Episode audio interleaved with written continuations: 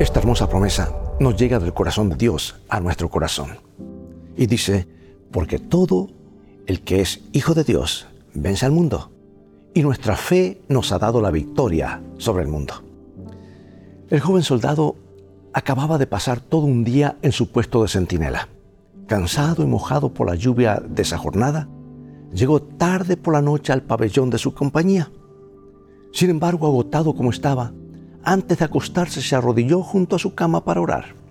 Y mientras lo hacía, uno de sus compañeros le arrojó dos, sus dos botas por la cabeza en señal de burla. Pero el joven cristiano siguió orando sin inmutarse. A la mañana siguiente, cuando el compañero burlón se levantó, encontró sus dos botas junto a la cama, perfectamente lustradas por el soldado creyente. Tiempo más tarde, impresionado por esta noble acción perdonadora de su compañero, el burlón también se hacía cristiano.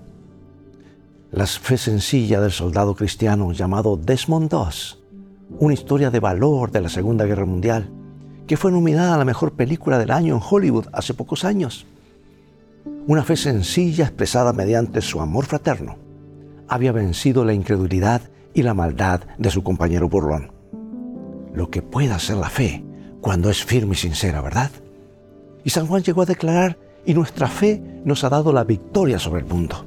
Y Jesús dijo, la fe puede mover montañas, montañas de dificultades, por supuesto. Pregunto, ¿cómo es tu fe? ¿Cómo está tu fe?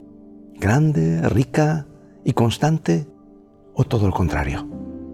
Cada vez que me encuentro con alguien agobiado por sus problemas y que no sabe cómo vencerlos, me digo a mí mismo, aquí hay alguien que desconoce el poder de la fe, o alguien que apenas dice tenerla, pero que no sabe cómo echar mano de ella en el momento de necesidad.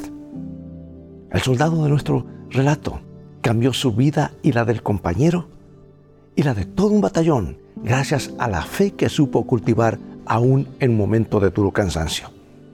Y nosotros, que buscamos bienes mejores, ¿por qué no conseguimos mediante la fe, la fe victoriosa en Jesucristo? ¿Por qué no lo conseguir, conseguir esos, eso que necesitamos?